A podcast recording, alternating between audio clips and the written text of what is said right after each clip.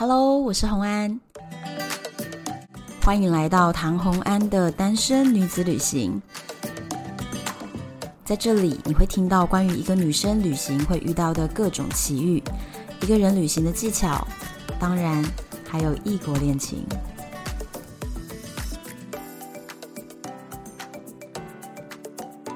回到单身女子旅行，今天呢，这个单元算是新的，因应一下疫情。很多朋友私信我说：“哎，怎么最近更新得很慢呢？”对不起大家，我应该要更新快一点的。那我就想说，我们现在呢，不能出国去旅游，大家疫情被关在家里，能干的事情是什么？很重要的一个部分，我觉得原本不追剧的人都追起来了，对吧？所以今天我要跟大家分享的就是呢，Netflix 里面。值得二刷的神剧，二刷哦。所以我今天介绍的并不是新的，但是呢，是我自己有二刷的。那今天要请到一个呢，大家很想念的声音来跟我聊。我们欢迎 Echo。嗨，大家好，我是 Echo。Echo is back。想不到吧？什么叫做？你知道想不到什么？什么？因为大家不知道，我除了谈异国恋之外。我还能谈这个，因为我以为我下次还要再出现的时候，是你有新恋情的时候，我才会再度出现。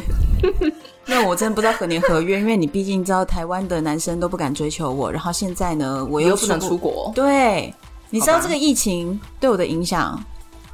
你你遇到了人生最大的恋情的瓶颈，恋情空窗，就是因为疫情很不行。好好好。所以，我们今天要聊的呢是 Netflix 里面值得二刷的神剧。你有没有看 Netflix？你有没有账号？我其实没有什么时间，就在疫情之前呢，我就属于非常忙的那种。不要给我这些理由，你又没有账号？没有，对不起。那这个不是你有没有时间的问题，你根本没有账号嘛？因为我没有时间追啊。但是我，那我现在就推荐你，没有没有，不要这样子啦。我还是可以推荐你，我推荐你。那所以，我今天就列出，我现在就是那个有需求的人。就是说，因为疫情，我开始有一点时间了，可以追起来，但是我却脑中没有一些剧的这个名单，这个清单，就靠你了。可以，但是有一些你应该是看过啦，因为我推荐的不是新的剧，我推荐的是非常非常有好评的剧，值得值得二刷。对，所以我们关键不是新剧哦，是值得二刷。所以就算你之前看过，如果你今天听到我讲，你就去二刷。所以这是不是意味着这些剧的剧情比较复杂？就你看一遍之后，你不一定看得懂；你看第二遍之后，诶，搞不好新的体验。没有没有没有，倒也不一定，倒也不一定。我还以为 就是脑子不够好的话，可能就没办法看，不会可能要三刷。不会。好啦，我现在好先推荐第一个。嗯，等一下哦，现在要推荐几部？我希望有十部啦，但是我跟你讲，跨度有点大。那你要里面有动画，也有哦，有动画，然后也有嗯，那从跨度有点大。最后一名，但是最后一名啊！我一开始讲第一名，然后大家就把节目关掉了，开什么玩笑？我是我就很想知道第一名是什么。我讲、那个、那我们就慢慢聊嘛，聊到后面你就会听到第一名，好吧？那请说，来，照我们今天的时间安排，因为我要讲十部剧，所以一部剧我们就给他五分钟，五分钟讲得完哦。你是不是有参考很多那种电影解说，什么五分钟看完两小时电影？没有没有，这些剧我都是亲自的看过而且二刷的。哦，你确定？好，第一部我先推荐一个，我觉得还算是蛮经典的，就叫做《指定幸存者》，英文叫做《Survivor》，美国版。嗯，因为它也有出韩国版，韩国版我看第一集我就不行了。但是主角行不行？你觉得？这个剧不是在看主角的，但是韩国主角行不行吗？你说？I don't care。我跟你讲啊，《指定幸存者》你有看过吗？我没有看过，但我略有看一下预告。嗯，就是关于突然变总统。对对对，突然当上总统，他的剧情是这样子，就是说美国呢有一个规定，就是在他们要开这种，就是所有的代表都要去开的那种国家级的会议的时候呢，一定要每一个政党设定一个指定幸存者，就是你不用去开会，其他人都要开会。结果居然就在这个场合呢，他们的那个那个议会，对。被恐怖分子整个炸飞了，崩了，所以呢，国家的一级元首整个都对内阁全都没了，然后就剩下那个指定幸存者。可是呢，这个东西是有有一点有趣的一个设定，就是说，如果一个重要的会议，你就会设定一个人当指定幸存者，然后让他不用来开会的话，你觉得这个人重要吗？这个人应该要很重要吧，而且应该要是轮流的去吧。就不行，每次同一个啊。对，但是他这个人肯定就是没有那么重要。如果他很重要，那你就叫总统去指定幸存啊，那他就不来开会啊。对耶，对呀、啊，所以总统就永远都不会死就好了。所以重点就在这了，就是那个指定幸存者，其实他当天在爆炸案稍早才被总统有一点示意的意思是说，那个首长的位置他要把他 fire 了。哦，可是还没宣布，只是有这么一段谈话，然后就没想到当天晚上总统被炸飞了，所以他就变成总统了。对，然后当然就是后来就衍生了整个剧，因为其实这部剧的前面可能才二十分钟就已经把全部的那个首长他们炸炸完了。那个爆炸就发生了，在一开始。太好了，最喜欢这种一开始就把它一开始就重点。对，剧情包含了哪些元素？第一，包含了政治嘛，美国的政治；再来是包含了恐攻，然后再来是包含了……诶，它的背景原型是九一一吗？九一一之后吧，所以就包含了这些东西，然后包含了这些呃政治上的角力、勾心斗角，当然里面也是有感情线的。那我为什么推这部片？是因为我觉得。其实我觉得这部片好适合高中生看哦。诶，对啊，家里有小孩子，现在在家里 study from home 的学子们，推荐看这部练英文。这样子吗？我推荐，对对，因为它这个里面就是有这个政治情节，又是一个白宫里面的情节，所以它里面所有的情节就包含了一个美国政治面的一个描述，所以我觉得蛮有趣的。比起你自己看历史课本来说，看这个剧比较有意思。历史课本怎么看都搞不太清楚那美国的那些制度的事情，但是你从那里面看，你就会觉得很有意思。对，它用词什么的都是蛮正确的。它的英文很不错，是因为它里面是非常美式的英文，然后非常口语，但是呢是比较正式的那一种，有一点质感，不是说。因为你知道，比如说，呃，街头电影 what's up man？对，就会很黑人，然后或者是很多比较下层的一些用词。但是如果你今天想要学一个很口语，但是不能太低俗的一些用词的话，你在这部片里面可以学到相当多上得了台面的用词，因为他们里面有很多就是总统的参谋啊，那些人。在白宫里面走来走去讲话，然后非常口语，然后有时候互相搭一句，但是这些词都不会低俗，就是笑里藏刀类型，又很口语。然后再来是他们的咬字非常的清楚，因为毕竟就是这个片的设定嘛，所以咬字又很清楚，所以我觉得非常适合练英文，真的，你的英文会进步非常多。好，各位高中生听见了没有？赶紧去！其实我我我不太确定我的听众里面有多少高中生呢？我都我觉得我的听众里面大部分都是单身女子。我认为没关系啊，推荐一下你身边的。校正回归之后，我们都是高中生。It's okay，你现在是在按捅刀，很好。好，所以呢，第一部片我就是推荐《指定幸存者》，这样你会想看吗？嗯，我会想看诶、欸，我觉得主要是那个菜鸟，菜鸟当总统。哦，你觉得这个设定有趣？对，我觉得设定蛮有趣的。他中间一定会遇到很多事情。但我不确定了，我没看过这个剧情，不知道它中间会不会有什么心路历程的。我是觉得它转变啊，我是觉得它的一些政治设定，还有发生的很多政治事件、外交事件什么这些事件的设定还不错。但是老实说，这个菜鸟总统本身呢，他永远只有一招，一百零一招。他的那一招就是遇到什么事情，到最后他就是一个真诚的演说，然后底下的人就感人肺腑，起立鼓掌，每次都是这样。他人格特质是这样，他人的他人设就是这样。就是一个，他是一个不想搞政治，他不想当政客，他就是要真诚面对美国民众的一个总统，他是一个这样的人，所以他永远都是靠一个真诚演说来化解很多的危机。像我就不是，我要是这个指定幸存者的话，我就是同时是那个发动恐攻的人，这样我就可以直接当上总统。你脑袋真的很简单，你知道吗？这么简单的一个剧情，你以为观众不知道吗？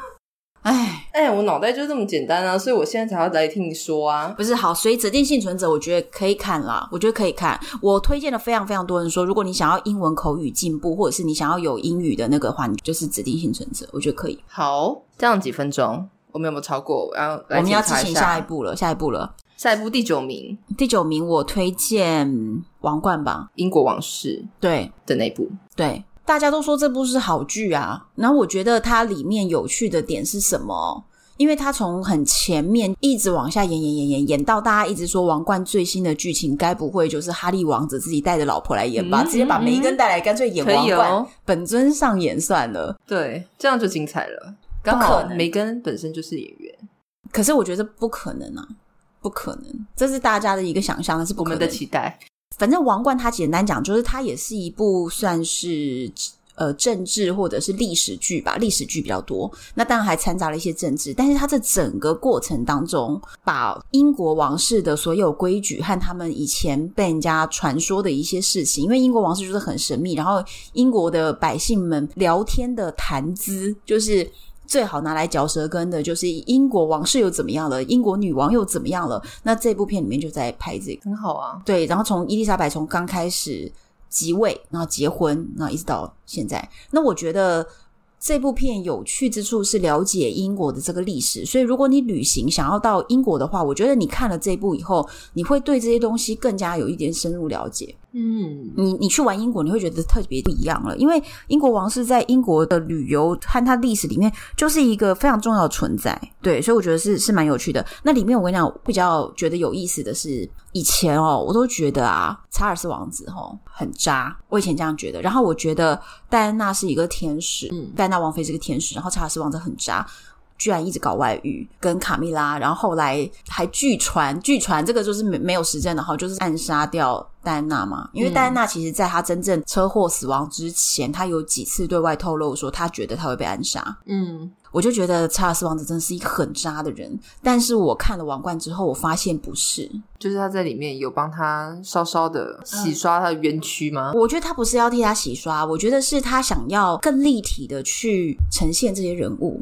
有一些无奈感或者是什么。因为说实在的，不可能有人天生渣，有没有想想到听一下那个异国恋的那些那几集？想一想我自己之前交过的男朋友，反正查尔斯王子是一个很立体的角色在这里面，他里面有讲到说。在他未婚的时候，他其实就已经喜欢上卡蜜拉，而且你知道，卡蜜拉还是他的一位长辈，他很敬重的一位长辈帮他介绍。嗯，因为他那个时候还没有结婚，然后查尔斯王子原本他其实是一个非常风流倜傥的男人呢，就是常常裸露上半身，然后像零零七一样，就是又冲浪又玩游艇又玩什么，他其实是这样子的风流倜傥的男人呢。可是因为我们的年纪关系嘛，我们知道的查尔斯就是他已经跟戴安娜在一起，然后戴安娜就是如此闪耀的一颗钻石，然后查尔斯在他旁边略显暗淡，搞外遇的讨厌男人，对不对？我我们所知道的只有这样子，但是我当然是看了《王冠》这部片子之后，哦，原来。前查尔斯王子是如此风流倜傥，所以你知道这个东西就是寄生于和生量，就是。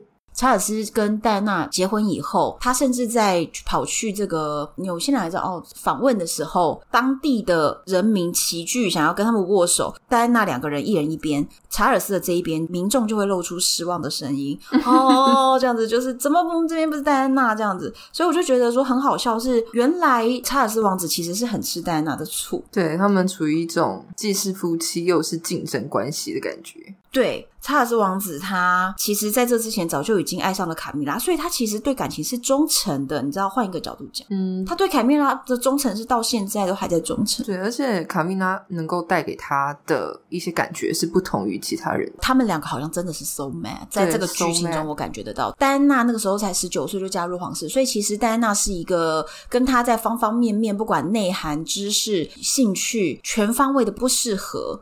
所以其实我会觉得他们是在英国王室制度下面一个很可怜的，就是一种牺牲品，就是牺牲者。然后再来是我对戴安娜也有进一步的认识，是我原本认为戴安娜是一个像天使一般，又是又美丽又能够面对全球的。那我在这部剧里面所看到还有一些是，比如说戴安娜居然是全球算是最早期成为网红，然后被霸凌，就是被狗仔追逐，然后狗仔的各种打扰也是很不容易啊。再来是其实他不是我想象那么单纯。他其实很懂得如何利用这些知名度人心来气查尔斯，因为他知道只要他上了报纸头条，又是很美艳的照片，查尔斯会非常愤怒。嗯，你觉得这里面有多少是事实？我觉得这很难说。你看，你看的、这个，我觉得我刚讲的，我都相信他的事实啊，就是没有人像天使一样单纯，也没有人天生渣，应该这样讲。而且重点是这些事情不是只是剧情设定，因为如果只是剧情设定，你就觉得没意思了。重点是这真人真事啊，对，这就是人生，而且他们还正在上演当中，对不对？所以很有趣。现在正在上演就是 Plus 啊，你知道吗？对，Plus 版本，对，就是哈利啊、梅根啊，他们这些人，所以期待《王冠二》。他现现在不是二，他现在第几季了？不是二，现在好几季了。诶，已经好几季了哦。对对对，期待《王冠 Plus》。对对对，所以我觉得《王冠》值得一看啦，值得二刷啊，因为你知道这么长的剧哦，你看到后面就有点忘记前面。对，忘记前面，但是他的那个画面安排，好像听说还蛮，就是那些场景什么都蛮考究的。嗯，不错。贵族的那些地方啊，然后它的包含一些衣着啊之类的，都是考究过的。嗯，所以你就算看不懂。你看这些，你也是只会。而且你知道，重点是《王冠》这部剧在讲英国的这个皇室历史，连英国人民都看得津津有味啊。对啊，所以表示它的这个还原度什么的，我觉得是很值得值得看。如果对，这就是吃瓜群众，因为你越没有正式的传闻，哎，把它弄进去里面，大家就想看。我觉得还行，绘声绘影就觉得不是，我觉得还行，他并没有就是弄到很洒狗血。他一定还有一定的事实基础在那边，所以大家才会觉得喜欢看。因为如果他就是从头到尾只是不断在丑化皇室，我觉得也没有那么好看。对对，所以所以我觉得有趣。OK，想了解英国历史的人，王冠王冠。追起来追起来，二刷哈，然后再来下一个反恐危机，是有一个很厉害的那个，他们被称为流水般的男主铁打的凯莉，就他女主角是凯莉，在讲的是九一一事件之后。哦。哎、欸，这部片拿好多奖哎，艾美奖什么的，好多好多的奖。我居然这么无知，我都不知道呢。它里面这个女主角，我告诉你，她拍这个都要拍了不知道六季吧。然后你知道拍到后面哦，我二刷的时候再回头去看到第一季的时候，我傻眼说：啊，原来你之前长这样。第一季的女主角其实还挺美的，我觉得她拍到后面，她整个人都已经入戏到一种出不了戏了，变成男的吗？没有，就是真的很像精神病的那种特务人员，很烦恼，压力很大，眉头总是皱着的。可是她在第一集其实看起来是漂亮的，我的天啊！可是你知道这个女主角其实啊，我后来去查她是谁，我才发现她是上个世纪里奥纳多拍摄的《罗密欧与朱丽叶》，她是那个朱丽叶。哇，她演这个反差好大哦。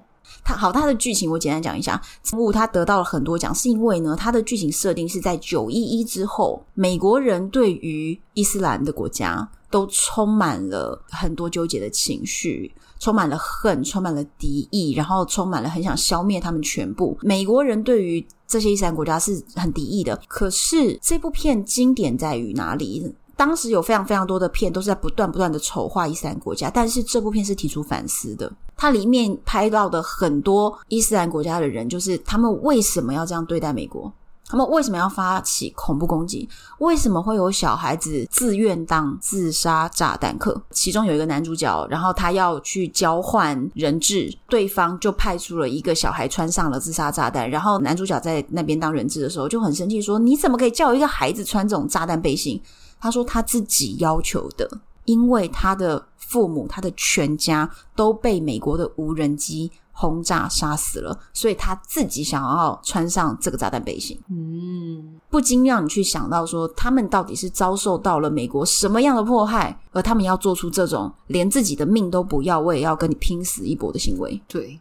所以其实这部片的深度在于他提出了一些反思，然后剧情就是一直在发展阿富汗啊、伊朗啊，反正就在一直在中东地区作为场景。可是我跟你讲很有趣哦，他第三季、第五季、第六季很多的场景，他想要拍的是伊斯兰国家嘛，可是他不可能真的跑到伊朗跟阿富汗去拍摄。我告诉你，真的被击中，真的被轰炸掉，所以他们在那里拍摩洛哥，对。长得是挺像的，对呀、啊，而且你知道我之前去摩洛哥的时候，每一次哦，这个泰雅或者是哈山都会跟我讲说，哦，我们 Risani 最近又在拍一部片了。然后我说拍什么？他们说哦，他们说这里是阿富汗，我就 我都觉得超好笑的。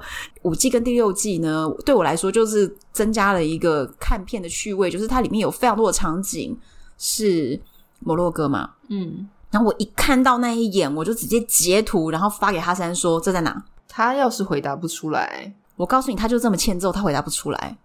他就说这上面写说他在阿布达比，我说不是，不是，我说哈山，我跟你住过这间饭店呢、欸，你跟哈山住过这个饭店，粉丝们留言留起来，他跟哈山住过这个饭店，这没什么，他这是什么承认的吗？没有，这没有什么稀奇。我跟哈山住过非常多的饭店，因为我们在那边就是要去踩线跟奢华团去谈饭店，所以我们住过非常多的饭店。说说清楚嘛。哈 山，我给你住的饭店。不是，我觉得今天我们明明是来谈二刷 Netflix 值得二刷的好片，然后我觉得你来吃瓜的你，你真的。所以哈山回答不出来，但是你一眼就看出来。我一眼看出来，因为那个泳池，我这样一看就是拜托，那个泳池就是我们住过的那一间呢、啊。哈山，这个真的不行啊！然后再是因为我截图给他的时候，剧情都是这样嘛，拍到某一个大场景，要等于说带入一个场景的时候，他会写说这是哪一个国家，比如说上面就写是不是阿布达比，然后哈山就会看着那个字说，它上面写了它是阿布达比，他是不动脑的，你知道吗？可是呢，泰雅他就是呃语文能力比较差一点，他不识字，不是啦。对不起，你这样说好吗？不是，不是英文，不是英文，因为泰雅是学阿拉伯文跟法文的，因为、oh. 呃摩洛哥的官方语言是法文，所以泰雅它不是英文，它的英文只会口语，而且是跟客人交谈的时候这样学起来的，就是在路上学的英文，那已经很好了呀。对，所以它不是那个英文字，所以当我传给照片给传给泰雅的时候，泰雅就说这个这个就是我们之前住的那一家嘛，他马上答对。因为上面误导的文字，泰雅都不是字。这时候当个文盲，其实就是可以，反正让他完全可以从场景里面去做辨认。然后还有包含在卡萨布兰卡我们住过的饭店什么的，反正很有趣。就是很多的点都是我之前去走过的、去看过的，所以就觉得太有趣了。有一种那种找茬游戏，大家来找茬游戏，剧情中找。摩洛哥场景，但是撇开这个，嗯，如果说好看啊，对，如果说撇开这个，没有大家来找茬，大家没有去过摩洛哥的人，还是觉得剧情非常厉害的。我老实说，我推荐的都是深度的啊，我不会推荐那个幽默的搞笑片，因为我本身没有幽默感。你本身没有幽默感，我不太有。为什么我看到粉丝有在下面留言说，听你的这个 podcast 觉得很有趣，然后他会哈哈大笑，有时听到你的笑声有感染力，他就想笑。因为我的粉丝就是有深度的，所以他听到我讲很有深度的内容，他就觉得很高兴。因为怎样？我我真的不知道怎么样，就是嗯没内容的打屁，跟我相处过的朋友都知道啊。真的吗？多学学我啊！你看，没有好不好？你讲话还是有内容的，那种很会那种，那要怎么说啊？有一些人聊天其实就是一堆梗丢来丢去的那种。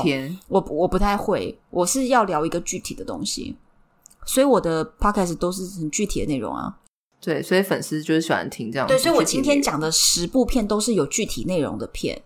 我我我不太会啊，我就要跟大家讲一个秘密了。其实秘密。我真的没有什么幽默感的一个证明，请说。就是周星驰的片，我看了都不知道哪里，你看不懂。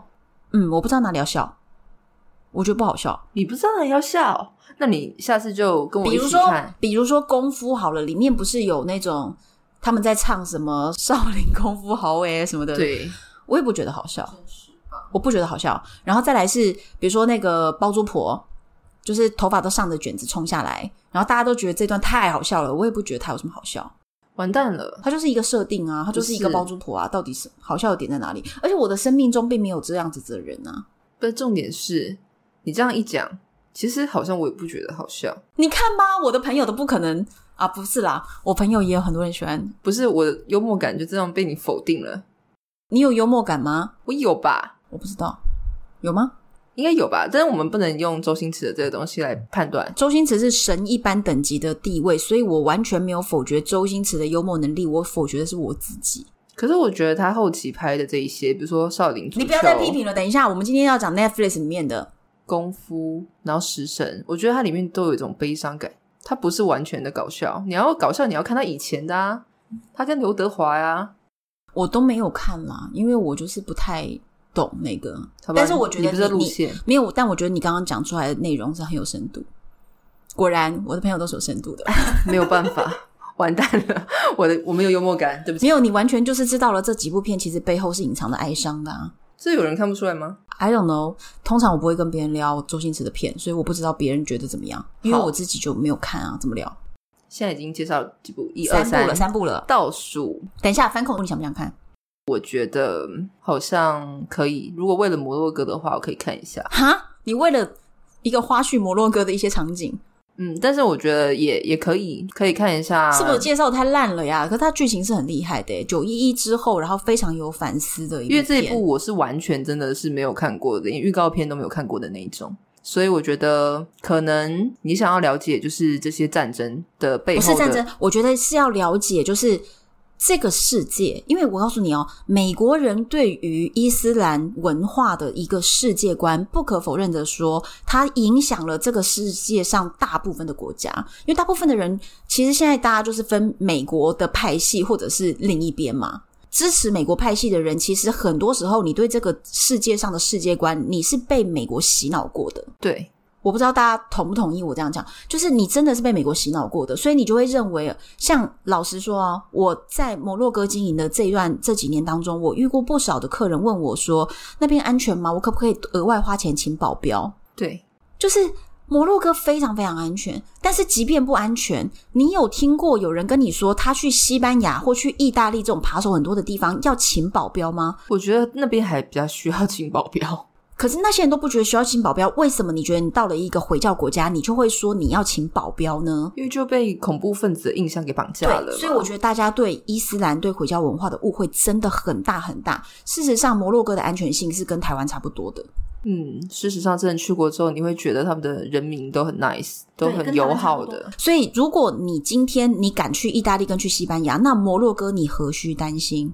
但是大家却对他有好大的误解，还有人为了要去找保镖的事情跟我吵好久，诶，就一直说，呃，钱不是问题，我可以付钱，你就是要帮我找保镖。我说你这里没有人干保镖啊，就是这么安全一个地方，就你你懂吗？摩洛哥的安全度跟台湾差不多，我不能说没有犯罪事件，或者是地方都有犯罪事件，但是它安全度跟台湾真的差不多，而且它晚上还可以出去的那个等级哦。对，晚上会有小孩子在街上的哦，晚上半夜十二点还有小孩子在街上的哦，是真的安全，当地人也觉得安全的那种。就是有客人会问，对，很害怕，所以，所以会有这样担心的人，我我没有觉得是他们的错，我只是觉得邪恶帝国美国对世界的洗脑真的很深，它让大家都误会了所有伊斯兰的国家。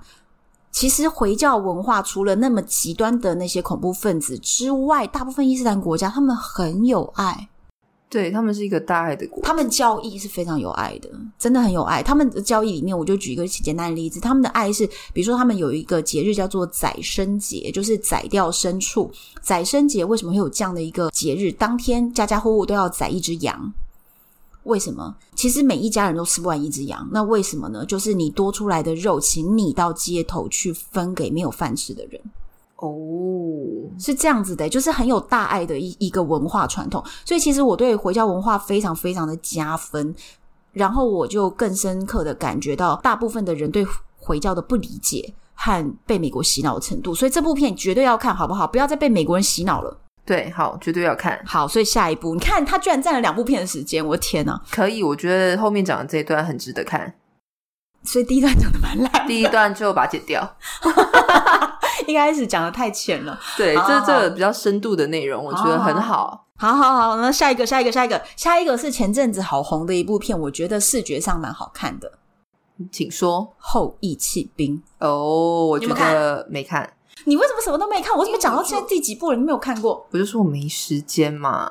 这部片我有稍微观察了一下，我觉得女主角很美。女主角真的蛮我真的喜欢这个女主角，但是实际上他的他的内容我不太确定啊，你连内容都不知道？不知道西洋棋？OK，你已经知道关键了，百分之九十的关键就在西洋棋。他其实在讲说一个美国的女棋后，她从很小的时候就是在孤儿院长大，然后孤儿院的一个清洁工教导她怎么下西洋棋，靠着西洋棋想办法翻身。那个年代，呃，百分之九十九的骑士。就是下棋的骑士都是男性，所以一个女性在这里面是非常特殊的。这样，那再来呢？它里面呃非常讲究它的场景。有在下西洋棋的朋友们，你就会知道他的那个棋局的安排很精彩。不会下西洋棋的朋友呢，你就不去深究这个棋怎么走呢？你还是看得懂。我觉得这样就很好，并没有观看门槛。对，我觉得这很厉害耶，因为我我没有看过，但是我在想象说，诶，他怎么拍出每一场就是对决的那种心理的感觉啊，还有那种画面的呈现，然后让这种我们这种门外汉可以看得懂。我觉得这个很厉害，画面很美。画面真的很漂亮，场景也很漂亮。他最后还一直努力的好几次要跟一个俄罗斯的世界级的棋手对抗，然后输了他两回。输的时候要自己推倒一个棋子，我认输这样。那他推倒那个棋子的时候，流下了愤怒的眼泪，这样也也是也是你知道，铁打的女主，然后流水般的男主。中国有一个词叫做“大女主”的剧本。就是说，一个女主角配很多个男主角的，就是大女主剧本。那她就是一个女主角撑全剧。他就可以是全剧啊，长得就是。而且后羿弃兵这四个字其实是西洋棋里面的开局的一种模式，对，开局的一个招式。然后这个招式就叫做后羿弃兵，然后他就把这个名字拿来作为这部剧的剧名，我觉得也是一个很巧思，蛮有趣的。嗯、但是其实跟它的内容也蛮有算有点搭到哦，后羿弃兵的这种感觉。哎呦，因为那个后其实就是女生的意思吧？对，就用了后这个字。然后再来是他在跟那个清洁工学习的时候。才一开始学的第一个开局就是后羿骑兵，可是当然这个可能是他特别去扣到了这个、嗯、扣一个梗，嗯，那那我觉得是蛮精彩的一部好看的片，画面又好看，然后这个故事就是让你了解一个西洋棋的世界和当年的美国，我觉得蛮有意思的。还有女性这种女权的问题吗？嗯，有，那还包含了当时的一个呃彩妆服装的流行度，他们都掌握到，所以它中间有一段。他化的那个妆，匪夷所思啊，你懂吗？就是很深的那种上下眼线，但是在眼尾却不交错的，就是两道黑色的那种。所以就是为什么要选这个女主角？因为就要慎选啊，她颜值扛得住这个妆容啊，对不对？这倒真的，选角选得好呀，颜值扛不住，不知道怎么办，你知道吗？对，不知道怎么办。他有一些妆的，你真的傻眼。可是他的服装什么，在整个过程中，然后到后面好多的那个。就是你知道，很六零年代的那种洋装，我都觉得哇，好美哦，好气质哦，真的，我觉得很好看，视觉好看。铁打的女主 啊，铁打的女主，对对对，所以很好看。好，后羿骑兵这样你会想看吗？它比较短一点点。那它的 tempo 呢？我我比较担心的是因为我老是很困。所以我老是看到就是那种比较 tempo 慢的，然后他一直在一个点，然后讲了很久，然后一直不给我一点影子之类的，我就会把它给弃。没有，那我跟你讲，我刚刚前面讲的第一部指定幸存者 tempo 快，在反恐危机 tempo 非常紧凑，因为一不不停的在打仗，然后再来是后羿弃兵 tempo 也非常的精准，但是它跟前面几部剧比起来，后羿弃兵就比较小品一点了，它的剧集比较短一点。那但是王冠呢？因为它是比较历史剧，所以它可能跟前面这几部，因为前面几部都是比较战争或者是，所以它这个王冠比较沉一点，但是也不会闷。对，因为它主要看的是它历史的。对，但是我现在要介绍第五部，就是真的很闷的吗？它的前段真的是闷到我一度 想要弃剧。我跟你讲，是我是我朋友 Naomi 介绍的，Naomi 看剧很有水平，那所以通常我都会跟 Naomi 就是先对一个基准，比如说。呃，我举大家比较知道例子，比如说，我就跟他说，呃，这部剧有比《甄嬛传》好看吗？有比《琅琊榜》好看吗？欸、你你拿一个 top 的东西的水准，可是我告诉你，你知道吗？我接下来要讲这部剧，他说不输哦，所以你就冲着这一句、哦、就看下去了。到底是什么啊？下一部剧有没有非常好奇？由于我们聊 Netflix 要排我们的 Top Ten 实在是太多了，所以我们整整聊了好像是一个半小时，所以我一定要把它剪成上下集，大家敬请期待下一集。告诉你，Naomi 说不输给《琅琊榜》《甄嬛传》的一个很厉害的剧到底是什么呢？而且接下来还有很多部我推荐的值得二刷的剧，敬请期待。我是红安，拜拜。